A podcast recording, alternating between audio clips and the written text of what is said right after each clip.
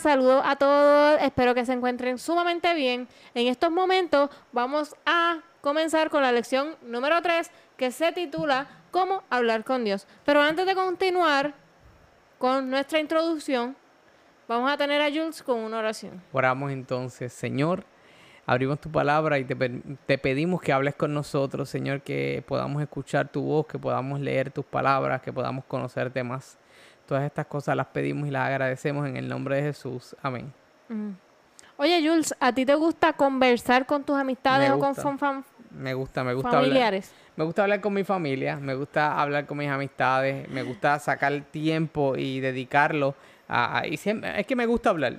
En esas conversaciones, cuando uno habla bastante, como que habla de todo un poco, de personas, de lugares, salen sentimientos y, y, como que las horas pasan volando, se van rápido. Uno mira el reloj y uno dice, diantre, tres horas aquí hablando, mira, me tengo que ir o lo que sea.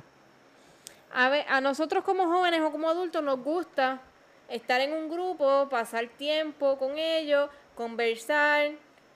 Y en medio de esa conversación se produce un intercambio de sentimientos, la amistad se fortalece, te identificas mejor con este grupo de personas y sientes que ellos te valoran porque usan de su tiempo para escucharte y hablar contigo. A veces uno cuando quiere, es que Imagínate que tú vayas a un grupo y nadie hablara. Y cuando lo que quiero decir es cuando, como, cuando uno quiere soltar eso y como que desahogarse y, pasar un buen rato y dejar y contar cuatro chistes y que la gente se ría y tú reírte de las cosas, pues e, eso, eso es chévere. Imagínate cómo sería la relación con tus amigos si nunca pues entraran en conversación o si hicieran amistad con alguien, el mismo, vamos a suponer, tú y yo hicimos amistad hoy. Pero después del día de hoy nunca volvimos a hablar y nunca nos encontramos. Pues no estuviéramos aquí. Pudiésemos ser amigos. Pues es difícil porque requiere eh, un, básicamente uno mantenerse en constante comunicación, aunque pase un tiempito, pero que cuando vuelvan a encontrarse, como que se retome esa conversación. Yo pienso que sería difícil también porque tú te imaginas que tú hablaras con esa persona hoy no te volvieras a encontrar con ella y de momento va, pasan, uff, par de años, se pasan por el lado y ni se reconoce. ¿Qué ha pasado? O, tú los reconoces y esa persona no sabe ni quién tú eres porque ni se acuerda de ti. ¿Y tú, fulano, cómo tú estás? Porque nunca tampoco se buscaron por Facebook ni nada de eso. Sí, que ahora que es tan fácil, antes la gente hablaba, se conocía posiblemente una vez y... Y si no tenían el número de teléfono, pues no. Y para cuando había número de teléfono está bien, pero estamos hablando de Lo que no funciona entonces es querer ser amigo de Dios o incluso decir que eres su hijo sin emplear tiempo para estar a su lado si no hay un diálogo, si no hay una amistad. Yo creo que nosotros necesitamos tener una amistad un poquito más personal con Dios, porque yo no puedo decir que Dios es mi amigo, que Jesús es mi amigo, si yo nunca, cuando, cuando tengo la oportunidad de hablar con él, pues hablo con él. Si yo cuando, cuando tengo el deseo, vamos a ponerlo así, hablo con él. Y lo más brutal de esto es que tú no tienes que sacar una cita para poder decir, Señor, tal día vamos a sacar una cita para hablar. No, la gente de él siempre va a estar libre, siempre va a estar abierta para hablar contigo en cualquier momento. No tienes que decirle, Señor, a las 5 de la tarde, acuérdate, nos toca la cita. él siempre, como dijimos en lecciones anteriores, que él siempre está interesado en nosotros. Quiere hablar sobre lo que nos pasa, nuestros sentimientos, sobre las personas, sobre los lugares, sobre lo que hacemos. Él quiere saber, aunque él ya lo sabe todo. Correcto. Pero él quiere que tú se lo digas, que tú entables una conversación con él y tengas una comunión con Él. Y que, y que lo que quería decir es que no está mal que tú quieras sacar posiblemente una hora exacta para orar. Eso no está mal. Lo malo es que solamente utilices ese momento, porque ese no, es como que, mira, sí, te levantaste a las 5 de la mañana y oraste, pues, que es súper, pero, pero, que no sea entonces a las 5 de la mañana del otro día que vuelvas a hablar con Dios sino que te levantaste. En cualquier momento del día, te o sea, te levantaste por la mañana, lo haces. Eh, al mediodía lo haces. cuando, cuando vayas a comer, lo haces. Correcto. Cuando, no sé, lo que tú quieras. En cualquier momento. que, que pues, está bien, toma una hora, pero que esa no sea la hora decisiva solamente para hablar con Dios. porque como decía Kimberly ahora mismo, yo no tengo que sacar una cita con Dios para hablar con Él. Ay, no, porque de, de 8 a, 4 no me llamen porque no te voy a atender, estoy atendiendo otras cosas. ¿no? Como cuando yo viajaba hacia San Juan para trabajar, eh, yo siempre, no siempre, pero la mayoría del tiempo, como que si me sentía no sé, como que con ganas de desahogarme y no tenía en ese momento con quién hacerlo, porque eh, vamos a suponer, si era al mediodía o a la una de la tarde, porque si yo entraba a las tres de la tarde, pues tenía que salir temprano, pero todo el mundo está trabajando. Correcto. Entonces no podía, you know, buscar a alguien para desahogarme, pues entonces, pues señor, pa, y me desahogaba y de todas las situaciones que tuviera llegaba a relax al trabajo. Sí, uno llega, uno se vacía. Cuando yo tenía que viajar, yo viajaba más o menos como una hora hasta mi trabajo y había momentos en los que ya de, de, bajada, porque en mi caso yo tenía que salir como una hora y media antes de mi casa para entonces llegar al trabajo a tiempo y que todo saliera bien, pues esa hora y media era posiblemente, en muchas ocasiones fue a las 6 de la mañana que yo tenía que salir de mi casa, entonces pues, ¿quién está despierto a las 6 de la mañana para escucharme a mí hablar? So que yo decía, pues voy a entregar mi, mi, mis palabras en este momento a lo que Dios quiera y yo sé que Él me va a escuchar. Entonces, si tú deseas desarrollar el hábito de orar, hablando con Dios y llegando a ser su amigo y eso, entonces aprovecha para conocer lo que enseña la Biblia sobre la oración. Eso te va a ayudar mucho. Correcto. Y nosotros te vamos a ayudar en el proceso. Ahora que vamos a ayudarte en el proceso, Kimberly, los seguidores de Jesús le pidieron algo a él en el momento en que los seguidores se encontraron con Jesús en un momento particular y le pidieron algo. Así que ahí donde estás, y Kimelio ya lo está buscando aquí, acompáñanos a buscar Lucas 11, versículo 1. Lucas, el capítulo 11, el versículo 1. Allí donde estás, sabes como lo hemos hecho en otras ocasiones, queremos que estudies la palabra con nosotros, no simplemente que nosotros la digamos, sino que tú puedas buscar tu Biblia y en ese momento puedas eh, aprender con nosotros. Así que ¿Qué le pidieron estos seguidores a Jesús que él le enseñara? Lucas 11.1 dice, aconteció que estaba Jesús orando en un lugar y cuando terminó, uno de sus discípulos le dijo, Señor, enséñanos a orar como también Juan enseñó a sus discípulos. O sea, que cuando vemos aquí Jesús estaba orando, estaba comunicándose con el Padre, como lo hacía constantemente en, los cuatro evangelios, nosotros vemos que Jesús constantemente estaba hablando con su Padre por medio de la oración, y en este momento llega un discípulo que, lo, que sabía que estaba Jesús orando, y le dice, oye Jesús, ¿tú crees que tú nos puedas enseñar a orar con, a nosotros también? Porque parece que ellos también tenían el deseo de hablar con el Padre directamente y pues le dijeron, ¿tú crees que nos puedan enseñar a orar a nosotros? Y nosotros viendo esa, eh, viéndolo yo desde este punto de vista, yo no creo. Bueno, de hecho, el versículo más adelante nos enseña que ya Jesús les comienza a enseñar el tan famoso Padre Nuestro, que lo repiten de diferentes religiones y doctrinas, eh, bueno, diferentes doctrinas lo, lo repiten como la oración modelo. Ahora, en ese momento de la oración debe suceder algo particular, debe suceder algo diferente a cualquier cualquier otra habladuría que uno tenga. Y ese algo lo vamos a encontrar en Salmos 62.8. Yo lo, dice, yo lo tengo por aquí, dice, pueblos, esperad en él en todo tiempo, derramad delante de él vuestro corazón, Dios es nuestro refugio. O sea, que cuando vemos esto, vemos que nosotros debemos derramar nuestro corazón ante Dios. No tan solo es dejarlo, ay, pues sí, es que tú sabes, no es derramar, todo, toda la presión, como Kimberly decía ahora, que uno se desahoga en ese viajecito, pues toda esa presión, derramarla y tirarla ante Dios. Y al final me gusta mucho porque dice que Dios es nuestro refugio. A veces nosotros pasamos por tantas situaciones, problemas, eh, cosas que uno ni sabe qué está pasando. Y lo que necesitamos es eso, tener un refugio, tener un lugar donde ir y descargarnos. O sea, descargarnos en el sentido de bajar todas esas, esas cosas malas y entonces recargarnos con cosas de Dios. Ahora, ¿a quién debe ser hecha esa la oración? Eso, eso es bien importante. Aquí lo vemos en Mateo 6, 6. Vamos a ver a quién le debe ser hecha esa oración. Kimberly, ¿qué nos dice Mateo 6, 6? Pero tú cuando ores, entra en tu cuarto, cierra la puerta y ora a tu Padre que está en secreto, y a tu Padre que ve en lo secreto te recompensará en público. O sea que la oración debe ser hecha a quién? Al Padre. Y por eso es que cuando comienza la oración modelo, la oración modelo comienza diciendo Padre nuestro. Padre nuestro. No comienza diciendo eh, otra cosa que no sea eh, dirigida al Padre. Muchas oraciones, y también hay varias variantes.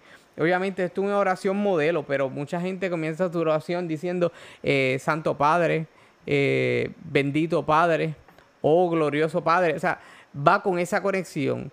Porque la exaltación debe ser hecha al Padre. Y esto es, es bien importante que nosotros lo sepamos. Porque no debemos confundirnos entre orarle a algo o a alguien que orarle a Dios. No es lo mismo orarle a algo o a alguien que orarle a- al Padre. Y de hecho, an- antes, aunque lo vamos a ver aquí, antes de, de que lo veamos, la oración debe ser hecha al Padre porque es por medio del Padre que las cosas pueden ser hechas. Es, por- es- es gracias al Padre que las cosas pueden ser hechas. Obviamente, cuando seguimos viendo eh, eh, la, la oración modelo, entendemos que todas estas cosas que uno pide, que uno habla, deben ser pedidas en el nombre del Hijo, en este caso, en el nombre de Jesús. Pero eso lo vamos a ver más adelante. ¿En nombre de quién de- debes orar o en nombre de quién debemos orar? Correcto. Eso lo vamos a encontrar en Juan 14, 13 y 14. Dice, todo lo que pidáis al Padre en mi nombre, este Jesús hablando, lo haré para que el Padre sea glorificado en el Hijo. Y el 14 nos dice, si algo pedís en mi nombre, este Jesús nuevamente hablando, yo lo haré. O sea, que en el nombre de quién se deben pedir las cosas que uno pida, Kimberly. En nombre del Hijo, en nombre de Jesús. En el nombre de Jesús. Cuando usted termina su oración, usted dice, vamos a poner en un nombre ejemplo. de Jesús. Amén. Correcto. ¿Por qué? Porque ahí Jesús le está diciendo, lo que tú pidas al Padre en mi nombre, yo lo voy a hacer. Para que el Padre sea glorificado por medio del Hijo. Y al final en el 15 dice, si, en el, 16 en el 14 dice, si pidéis algo en mi nombre, yo lo voy a hacer. Hay, much- hay veces que la gente dice, no, pues, eh, eh, eh, por poner un ejemplo, Señor, tú conoces todo, amén. Y ya. Y, dejamos la parte esencial, que es cuando Jesús le dice, lo que tú pidas en mi nombre, yo lo voy a hacer. Porque el Padre se va a glorificar en, en- por medio de, de esta petición, por medio del Hijo. Ahora bien, Kimberly, ¿cuál es el modelo de oración? Que ya lo escuchamos ahorita, pero ¿cuál es el modelo de oración que Jesús enseñó? Como te estaba comentando, hay varias oraciones que varias, varios modelos de oración que mucha gente ha hecho. Ah, Está el modelo de esta forma, está el modelo de esta otra forma, pero el que Jesús enseñó bíblicamente, ¿cuál es? Cuando el discípulo le pidió a, a- a Jesús que le enseñara cómo orar, Jesús le dijo, vosotros pues oraréis así. Padre nuestro que estás en los cielos, santificado sea tu nombre. Venga tu reino, hágase tu voluntad como en el cielo, así también en la tierra. El pan nuestro de cada día, dánoslo hoy. Perdónanos nuestras deudas como también nosotros perdonamos a nuestros deudores. No nos metas en tentación, sino líbranos del mal, porque el tuyo es el reino, el poder y la gloria por todos los siglos. Amén. En este caso, cuando vemos el comienzo, dicien- comienza diciéndole Padre nuestro, que estás en los cielos, santificado sea tu nombre, y al final dice, porque tuyo es el reino, la gloria y el poder por los siglos de los siglos. Amén. Pero Jules, tú no acabas de decir que tenemos que orar en el nombre de Jesús. O sea, cuando, cuando la oración sea finalizada, debe ser en el nombre de Jesús. Sí, y, y no ha cambiado nada. Lo que pasa es que en este momento, ¿quién estaba diciendo la oración? Era Jesús. Era Jesús. Entonces Jesús estaba orando, estaba directamente hablando con el Padre. Él estaba diciéndole, este es el tipo de oración que tú tienes que hacer. Por eso es que O sea, básicamente te estaba diciendo ahí que, que debe incluir más bien quizás la oración. Correcto, hay, hay diferentes, hay agradecimiento, hay petición, hay, hay- hay pe- eh, perdón de pecado. perdón de pecados, todas esas cosas están dentro de esa oración modelo. Pero cuando nosotros la hagamos, nosotros debemos agradecer, pedir, eh, pedir perdón, lo, lo que sea, todas esas cosas, ponerlas y al final hacerla en el nombre de Jesús. porque Dios lo va, eh, el, el Hijo lo va a hacer para que el Padre sea glorificado cuando lo pedimos en el nombre de Jesús. Por eso es que escuchamos muchas oraciones que dicen en el nombre de Jesús, amén, por los méritos de tu Hijo amado Jesús, amén. Lo- eh, en el, en- por gracias a Jesús, amén. Y todo eso va correlacionado con eso. Ahora bien, ¿Cuáles son las condiciones para que una oración sea atendida? En Hebreos 11:6 dice lo siguiente y lo quiero leer contigo. Pero sin fe es imposible agradar a Dios, porque es necesario que el que se acerca a Dios crea que Él existe y que recompensa a los que le buscan. La primera condición para que Debe nuestra oración sea atendida es la fe. Porque mira, en, en lo que, en lo que Kimberly busca el próximo versículo que lo encontramos en, en Marcos 11:24. Que tiene que ver con la fe también. que también tiene que ver con la fe. Sin fe es imposible agra- agradar a Dios. La razón es, la sen- es sencilla. Es que imagínate que tú pidas algo, pero que tú no quieras eso. Porque la fe, es, eh, en- en- de hecho, en Hebreo 11, versículo 1 dice que la fe es, eh, eh, aquí la- es pues la fe, la certeza de lo que se espera, la convicción de lo que no se ve. Si tú pides algo que tú no esperas y que no lo estás viendo, pues entonces pues no estás pidiendo nada. Porque lo que estás pidiendo no lo estás pidiendo con fe, lo estás pidiendo por pedir. O peor aún, tú no sabes que tú quieres eso. O tú no estás esperando eso. Tú pues, ya lo dije. Ahora, ¿qué nos dice Marcos 11:24? Marcos 11:24 nos dice, por tanto os digo que todo lo que pidáis orando, creed que lo recibiréis y os vendrá. O sea, que si nosotros pedimos algo creyendo y con fe, lo vamos a, a recibir. Porque la fe y, la, y el creer que lo vamos a recibir van en combinación. Definitivo, tú no puedes pedir algo y realmente nunca esperarlo. Si tú pides un regalo, Kimberly, lo mínimo que te esperas es que ese regalo te llegue. En algún momento. En sí. algún momento. Puede ser que no te llegue cuando tú quieres. Puede ser que no te llegue al momento en que tú estabas esperando. Pero si tú lo pides esperando que va a suceder en algún momento, pues cuando llegue, pues llegó. Ahora, si, te- si vamos un poquito más, un poquito atrás, nosotros tenemos que pedir las, las cosas en el nombre de Jesús para que entonces puedan ser hechas. Así que requiere la fe en Jesús para que esas cosas puedan ser hechas. Ahora, otra condición para que tu oración pueda ser atendida es la, la del perdón. Y está en Mateo 6, en Mateo 6, versículo 14 y 15. Y si te has podido dar cuenta, hemos tocado mucho ese capítulo 6. Así que ese capítulo 6 tiene algo bien, bien, allí bien colocado. Mateo 6, versículo qui- 14 y 15 nos dice, por tanto, si perdonáis a los hombres sus ofensas, os perdonará también a vosotros vuestro Padre Celestial. Pero si no perdonáis sus ofensas a los hombres, tampoco vuestro Padre os perdonará vuestras ofensas. Tu Tú oración. no- si, si, si, si tú no le, le pides perdón al que te ofendió, porque aunque te haya ofendido a ti, si tú quieres recibir el perdón del Padre, tú no te vas a quedar con eso en el corazón. So que, aunque Él te ofendió, pídele perdón Correcto. para que entonces el Padre te pueda perdonar. Y si tú hiciste algo, también pídele perdón, aunque tú digas, ay, es que la persona se lo merecía. Porque es que a veces somos así. A sí, humanamente a veces, ay, qué bueno que le pasó eso. somos así en ocasiones y pues eso, claro está que no está bien. So que tenemos que pedir perdón por las cosas que hacemos y que decimos. De hecho, en el Padre Nuestro, la oración era, perdónanos como nosotros perdonamos a los que nos ofenden. So que si nosotros Nos perdonamos. no perdonamos, Olvídate del no nos van a perdonar a nosotros. Olvídate. Porque, porque claramente tú estás poniendo, eh, eh, en, en inglés le dicen como leverage, como que tú estás poniendo un, un peso. Tú dices, ok, yo perdoné mucho, pues el perdón que vas a recibir va a ser que mucho. Porque, y de hecho, eso es otra, otra parte bíblica, que no, hay una historia bíblica donde, donde la- el- se habla del perdón y, el perdón se proyecta de esa manera, que a quién se le va a perdonar más, al que, el que debe más o el que debe menos. Pues mira, el que debe más se le perdonó más y ese es el más que va a estar agradecido.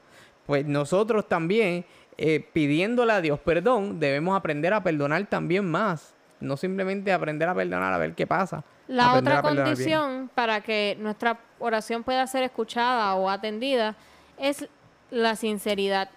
Y podemos encontrar en Proverbios 28, 9, incluso la oración le es abominable al que, se, al que aparta su oído para no escuchar la ley.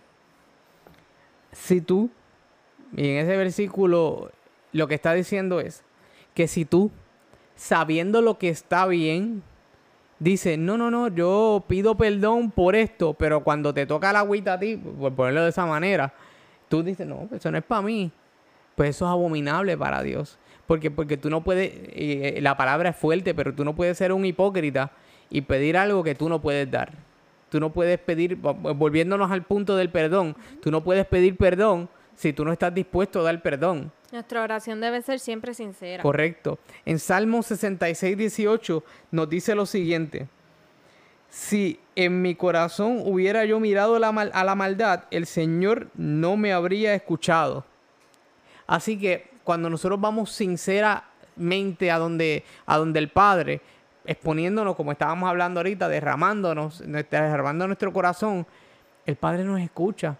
Y nos escucha porque eso es lo que Él desea para nosotros, que, que, que, que nosotros podamos sentirnos escuchados. Así que la sinceridad es parte esencial de una oración. No simplemente podemos dejarla allí. Ahora bien, por último, en, esta, en estos cuatro puntitos que tenemos aquí, una, otra de las condiciones es la fidelidad.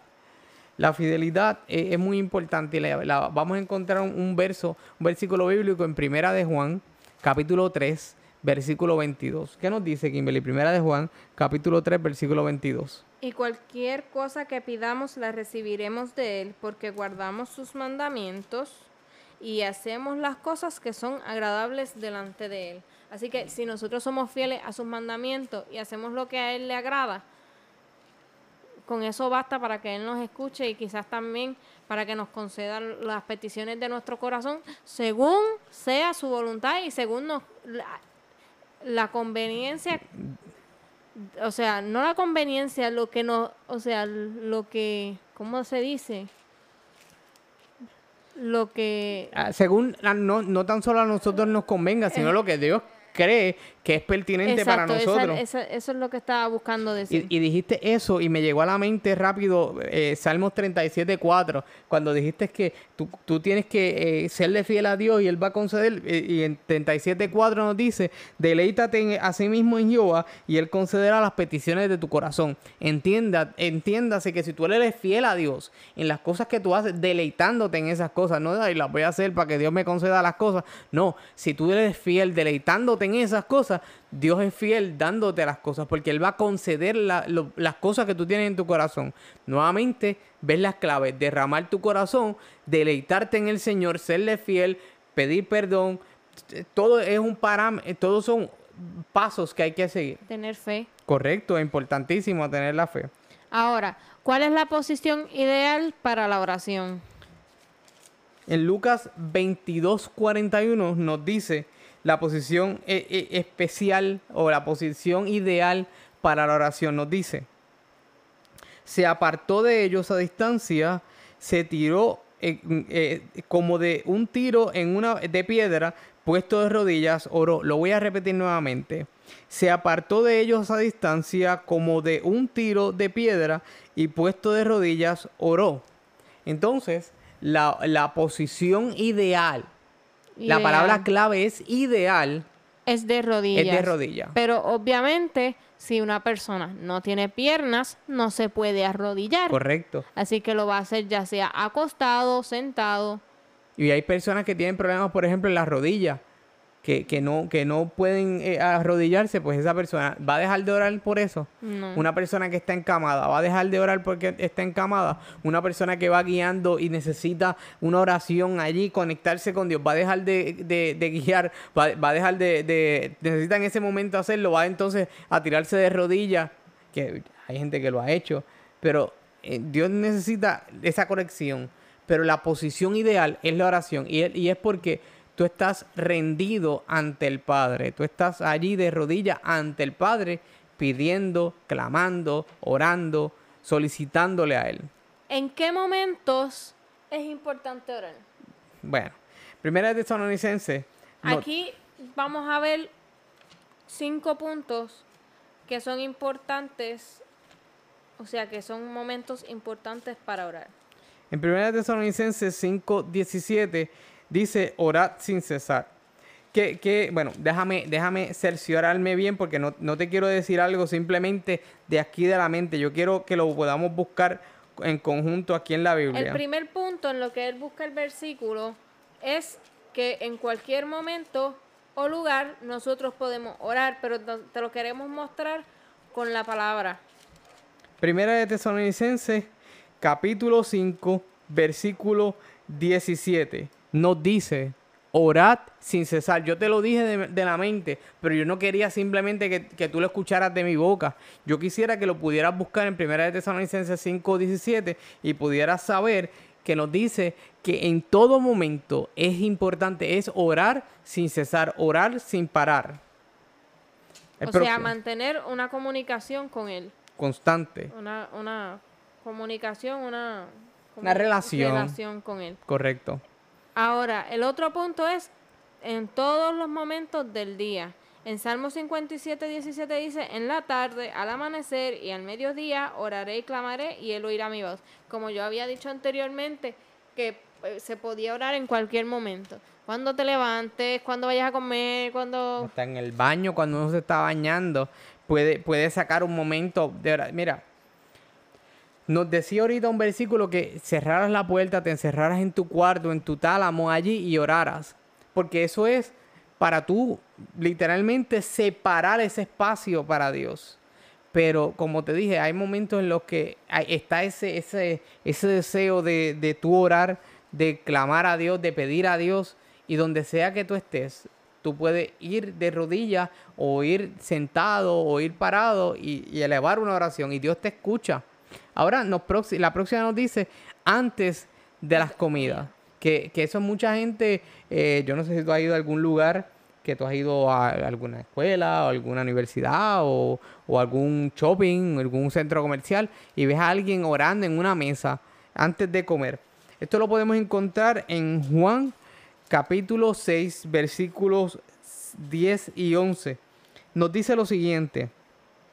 Jesús dijo, hacer recostar la gente. Había mucha hierba en el lugar y se recostaron como un número de cinco mil hombres tomó Jesús aquellos panes y después de dar gracias, o sea, después de orar, los repartió a los discípulos y, y, los discípulos entre los que estaban recostados, de igual manera hizo con los pescados, dándoles cuantos querían. No tan solo Jesús recogió todo, que es una, una historia fantástica donde Dios alimenta a los cinco mil con solamente panes y peces, Él coge toda esa provisión sabiendo que era Dios, que Él podía hacer el milagro, pero antes de hacerlo, Él dio gracias por eso. Jesús sabía lo que iba a pasar allí, pero Él dio gracias por lo que iba a pasar. Más, más aún, Él dio gracias por lo que había allí. Él dio gracias por esos alimentos. Así que antes de orar, eh, ve en oración. Antes de comer. Eh, eh, gracias. Antes de comer, ve en oración y, agradece a Dios por la oportunidad que tú tienes de alimentarte, que tú tienes de comer, sea lo que sea. Cuando surja una tentación, ese es el otro punto que es un momento importante, y diría yo que es importantísimo, para orar. En Mateo 26, 41 dice... Velad y orad para que no entréis en tentación. El espíritu a la verdad está dispuesto, pero la carne es débil.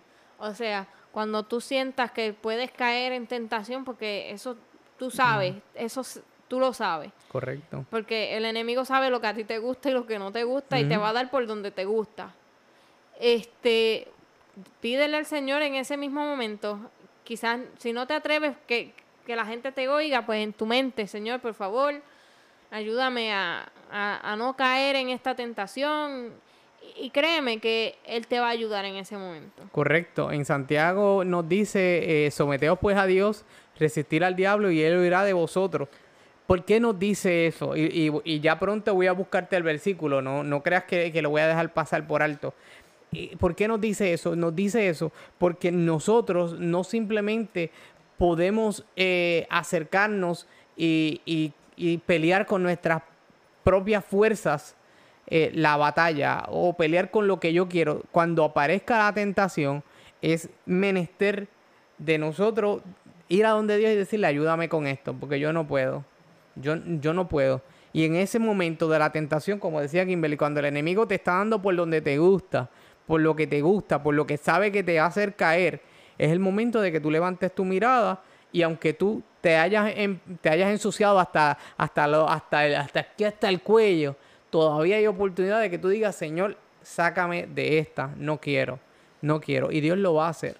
Y el último punto de los momentos importantes en la cual orar es antes de alguna decisión difícil.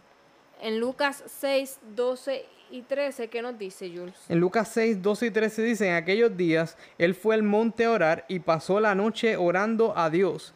Cuando llegó el, día, llamó a los discípulos y escogió a doce de ellos, a los cuales llamó apóstoles. Ya eh, estaba en ese momento Jesús comenzando eh, el, bueno, estaba ya en, ese transcurso y después de orar, después de, de irse a tomar una decisión, de ir a tomar una decisión, él fue oró, lo consultó con su padre, estuvo allí, pidió, clamó, solicitó y en el momento en que necesitaba, al otro día se levantó, fue a donde ellos y le dijo, vamos a hacer algo, les voy a dar a, cada uno de ustedes, lo, van, a, van, a, ser llamados ahora apóstoles. Y, los escogió y escogió esos doce apóstoles. ¿Cuál es el poder de una oración sincera? Eh, lo vamos a encontrar en Santiago 5, 16. Vamos buscándolo por aquí. Santiago 5, 16 nos dice, confesad vuestras ofensas unos a otros y orad unos por otros para que seáis sanados. La oración eficaz del justo puede mucho. Tiene mucho poder. Tiene mucho poder. Entonces, allí mismo nosotros vemos que en esa, en esa oración sincera, en esa oración eh, de, encuentro con Dios, nosotros podemos ver tantas cosas que, Dios puede hacer con nosotros cuando nosotros estamos a, la disposición de Él. Gracias. Dice, aquí nos dice en eh, el Santiago 4.1, que era el, que le, el, que el que les había comentado ahorita. Eh, Espérense que, lo perdí por aquí. El Santiago 4.7, ahora sí.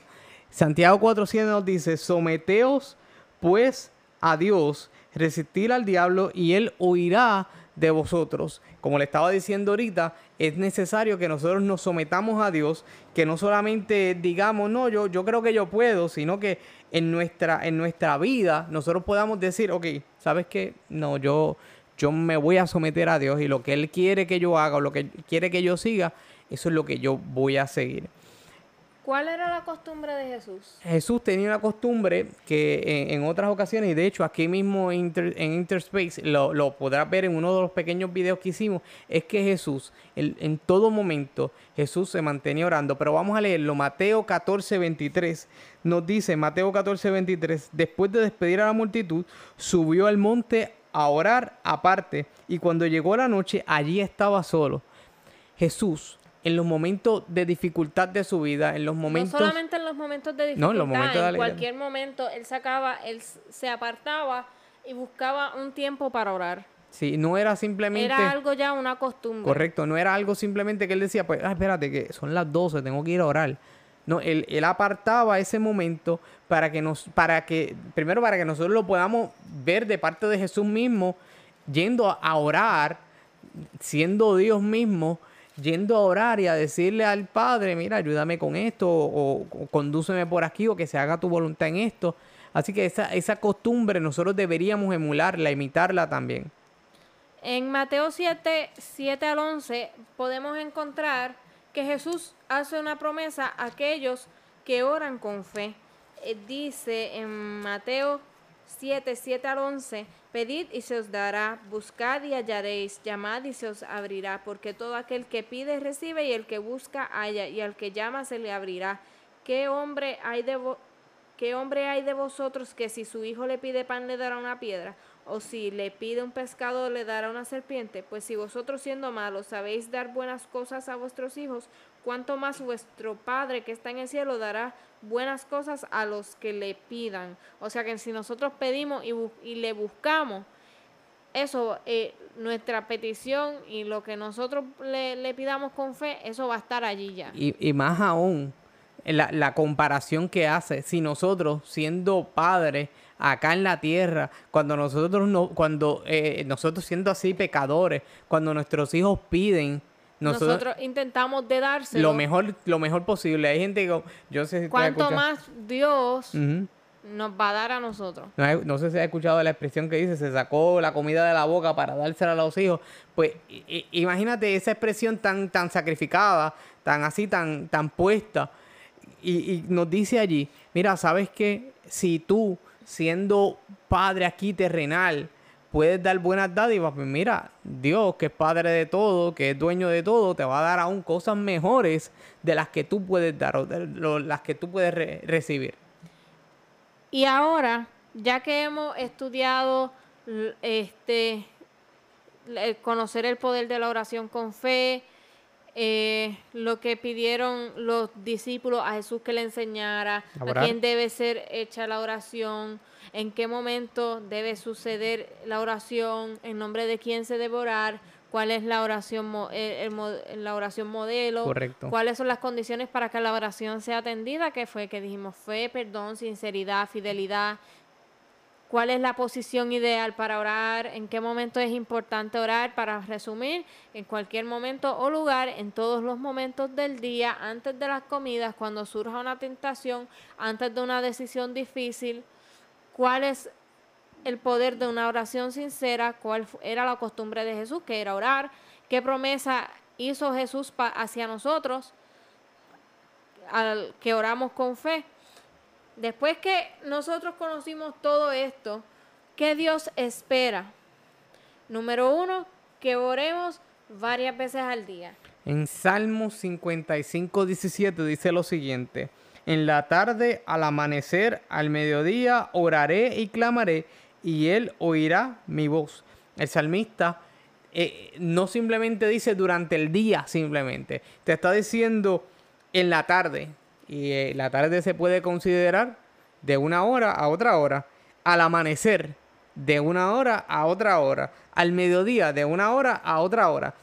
En todo tiempo nosotros debemos al menos elevar una oración, una oración sincera, una oración que pida y que tenga fidelidad. no tiene que ser larga, no tiene que ser con palabras elocuentes, como habíamos mencionado en la lección pasada este, una oración cortita, con tal de mantenerte siempre en contacto con Él.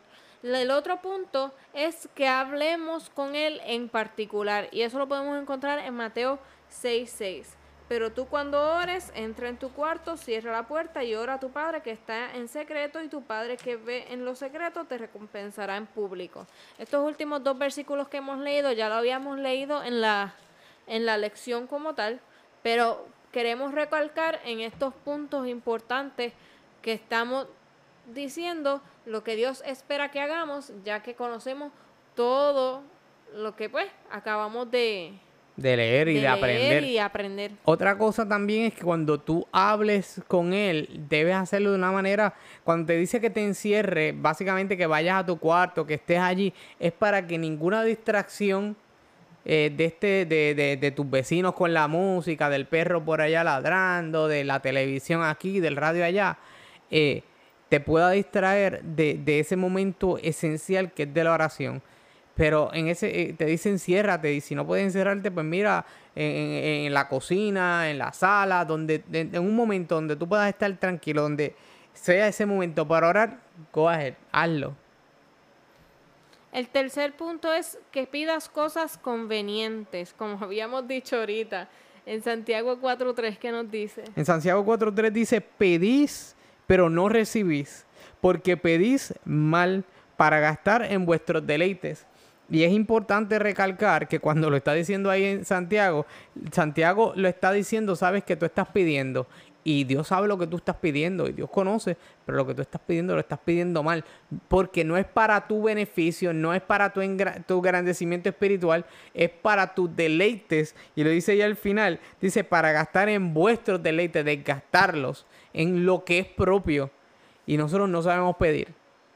Y hay, algo que eh, en las próximas lecciones lo vamos a estar estudiando, pero hay algo que, que, es el trabajo del Espíritu Santo. Y el trabajo del Espíritu Santo es pedir por nosotros, porque nosotros, eh, hablar, básicamente conducir nuestra oración al Padre, porque nosotros no, no sabemos cómo pedirla. Y eso es, ese es parte de su trabajo. Y el último punto es que pidamos con fe. En Mateo 21, 22 nos dice, y todo lo que pidáis en oración creyendo, lo recibiréis. Así que si pedimos con fe, creyendo, vamos a recibirlo todo.